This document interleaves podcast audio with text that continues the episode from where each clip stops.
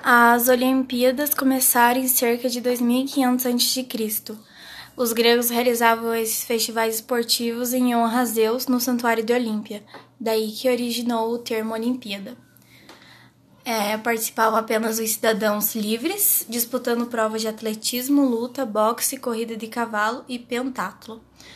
Os nomes dos vencedores das competições começam a ser registrados a partir de 776 a.C. Os vencedores recebiam uma coroa de louros, mais tarde os atletas se profissionalizaram e passaram a receber prêmios em dinheiro. As Olimpíadas perderam prestígio com o domínio romano na Grécia no século II a.C.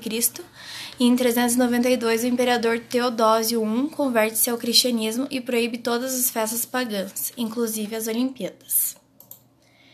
E a esgrima é um esporte olímpico disputado com armas brancas, que são espadas, florete e sabre, sua origem remonta à pré-história, uma vez que a arte da caça dá indícios de que viria a se tornar uma prática esportiva.